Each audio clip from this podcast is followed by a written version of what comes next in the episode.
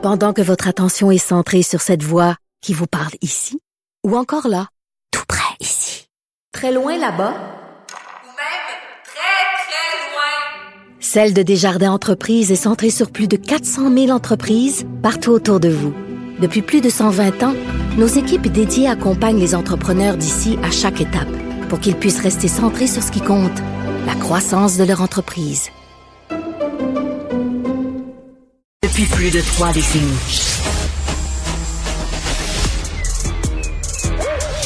Mathieu Bocoté, Il représente un segment très important de l'opinion publique. Richard Martineau, Tu vis sur quelle planète? La Rencontre. Je regarde ça et là, je me dis, mais c'est de la comédie. C'est hallucinant. La Rencontre. Bocoté, Martineau. Et Mathieu, ça vient tout juste de tomber. Marc Garneau euh, quitte euh, sa fonction de député et donc quitte la vie politique. C'est une triste fin de carrière. Mais une bonne nouvelle, cela dit, pour le débat public. Euh, Marc Garneau était c'est comme une version francisée de Don McPherson. C'est, c'est pas un compliment, je le précise pour ceux qui en douteraient. Et euh, il s'était sur la question des droits des anglophones et surtout de la, la méfiance que devraient inspirer les Québécois francophones aux anglophones. Il s'était ridiculisé, c'était une caricature ambulante, une caricature vivante. Alors, nul ne voudra réduire Marc Garneau à son passage en politique. C'est un homme qui, dans sa vie, a fait autre chose et pour le mieux. Mais pour son passage en politique, c'était catastrophique, c'était calamiteux. Peut-être a-t-il compris que ce n'était pas sa place. Ce qui est certain, toutefois, c'est que pendant son passage, il aura contribué à, il aura, il aura vraiment joué le rôle du Canadien français de service qui n'aime rien tant que que plaire aux maîtres anglophones en laissant croire qu'il est persécuté lorsque lorsque son peuple lorsque lorsque les Québécois réclament simplement qu'on respecte leurs droits. Comment tu euh, vois ça, toi, sa démission? Qu'est-ce qui l'a amené à, à s'en aller? Est-ce qu'il a vu que finalement il était trop critiqué ou quoi? Je je je je, je me permettrai pas de spéculer. Ouais. Je devine qu'il va il va se il va donner ses propres raisons. Euh, ensuite, objectivement, il était un fardeau pour son caucus. En fait, il était un fardeau d'un point de vue québécois et nationaliste. Mais euh, le Parti libéral du Canada, il y en a plein de Marc Garneau dans ses rangs. C'est alors que Marc Garneau était plus connu que les autres. Mais euh, mais il était sur la même ligne qu'Anthony Hosfather, euh, il était sur la même ligne que ses députés euh, libéraux fédéraux du Québec qui ont voté contre la reconnaissance du Québec comme nation. Donc, ça, c'est une tunnel. Ensuite, on, verra les raisons qu'il donne, mais ce qui est certain, c'est que son passage politique s'est euh, déroulé sous le signe d'une euh, d'une euh, déloyauté maximale à l'endroit de son propre euh, son propre peuple. Écoute, j'ai un auditeur, Louis Routier, je le salue, qui m'a envoyé des, messages publiés sur le site du CIUS de l'île de Montréal. Et le CIUS de l'île de Montréal euh, euh, poste des messages sur son compte Twitter, Facebook, dans les deux langues. En français et en anglais, des avis de nomination, euh, des euh, là on, on, on annonce une visite d'un ministre, d'un ministre, M. Lionel Carman, qui est allé à l'hôpital Douglas et tout ça, tout ça en anglais. En anglais et en français. De- d'un- côté, le gouvernement nous dit on prend la défense française à cœur. De l'autre, un CIUS, qui est un organisme gouvernemental, publie dans les deux langues à Montréal. Ben, t'as absolument raison. T'as absolument raison. Alors, je ne savais pas que c'était le cas. Ouais. On voit, ça veut dire que c'est souvent le cas d'une manière ou de l'autre. Mais quand c'est signalé, il faut évidemment le critiquer le plus sévèrement du monde. Parce que si l'État lui-même considère que le français est une langue sourde, donc une langue optionnelle, il n'y a aucune raison pour que les, les immigrants euh, l'apprennent. Euh, Il n'y a, a aucune raison. À un moment donné, il faut arrêter de se conter des histoires. Le, le, le bilinguisme étatique québécois, c'est pas pour la minorité anglaise. La minorité historique anglaise qui, elle, a ses services et ainsi de suite. Il s'agit de savoir si l'identité publique du Québec est une identité francophone ou une identité bilingue. Si c'est une identité bilingue, comme c'est le cas très souvent en ce moment, ben le français c'est pour les francophones, hein, les, les, les bons vieux francophones de souche, et, et, et ceux qui ont eu le malheur de, de se greffer à eux, de s'intégrer à eux. Et pour le reste, ben, l'anglais devient la, véritable langue commune, bien qu'on n'ose pas le, le dire comme tel. Donc ça, ben, c'est un indice parmi d'autres. Ensuite, euh, reste à voir si, euh, puisque c'est signalé désormais publiquement, Est-ce que le CIUS en question va s'amender? Euh, ce serait la prochaine étape à faire. Il faudrait téléphoner à ce CIUS pour demander pourquoi vous fonctionnez en bilingue. Vous n'êtes pas au courant que le français est la langue commune. Euh, dans quelle mesure la loi 96 vous permet de faire ce que vous faites en ce moment?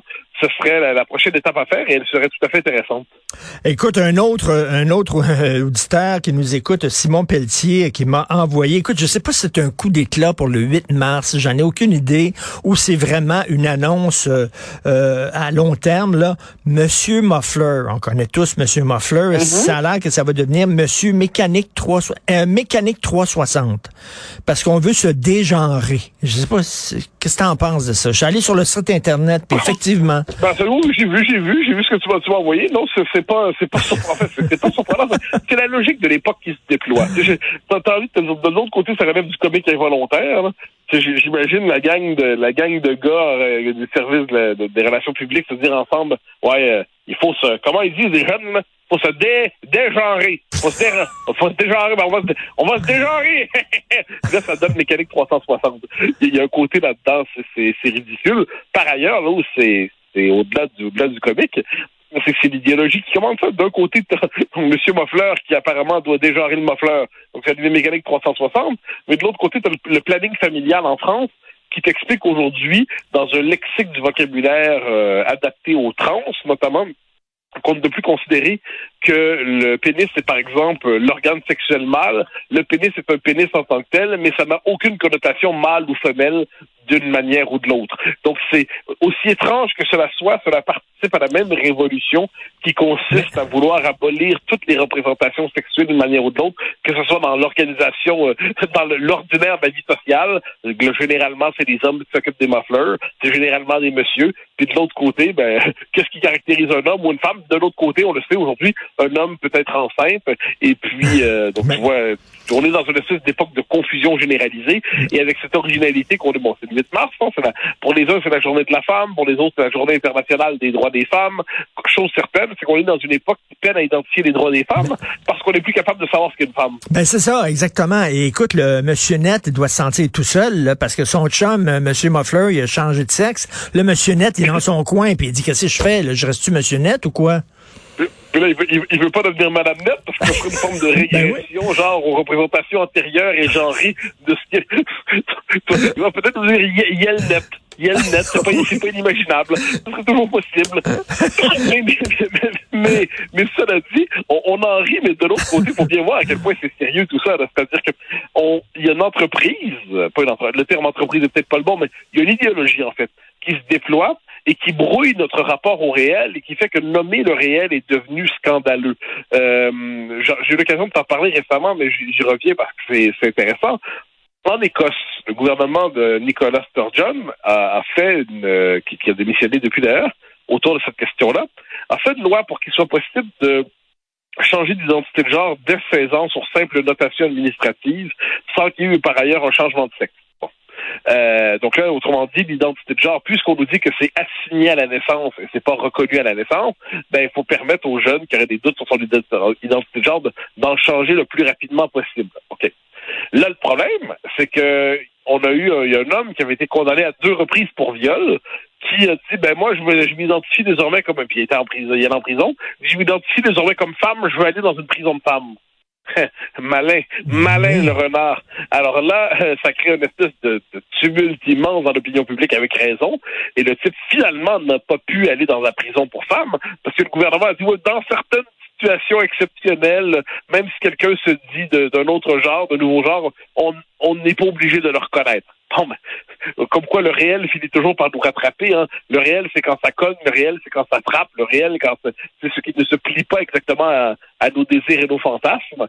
Euh, on le voit dans le sport. Euh, là, pour la parité, on le verra demain. Je veux dire, comment faire ta parité si tu peux pas savoir d'avance si une personne euh, est homme ou femme, euh, ou si tu te retrouves avec des gens qui sont sur le mode queer et ainsi de suite. Donc, on entre dans une espèce d'époque un peu ubuesque, un peu ubuesque, et on sait pas exactement comment se retrouver là-dedans.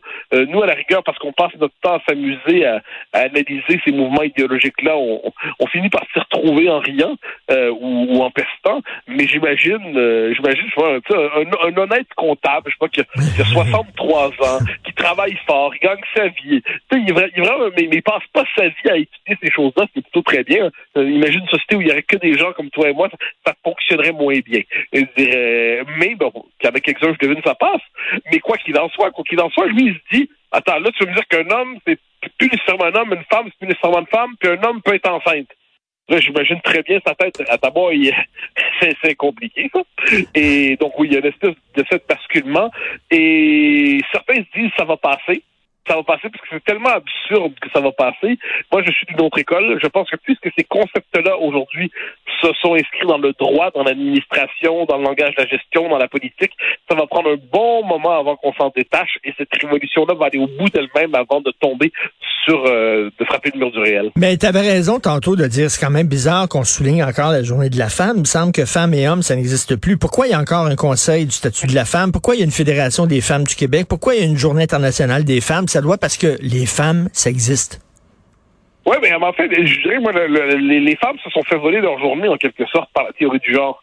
C'est-à-dire, la, la journée internationale de la femme, ou des droits de la femme, des droits des femmes, ça référait à cette entité reconnue depuis la nuit des temps et dont on n'a pas douté jusqu'à il y a 5-6 ans. Si l'humanité a jamais douté de quelque chose, ça fait simplement 5-6 ans qu'on commence à en douter. Qui a raison? C'est une question qu'on devrait se poser. Quoi qu'il en soit, quoi qu'il en soit, dans l'Empire du Yel, eh bien, aujourd'hui, on considère que la, la femme est une pure, con- une pure construction sociale. C'est assez- tu connais la phrase de Simone de Beauvoir qui dit on ne naît pas Hmm. femme, on le devient. Bon, déjà, moi, j'ai toujours trouvé ça un peu absurde, mais prenons ça au sérieux. On ne naît pas femme, on le devient.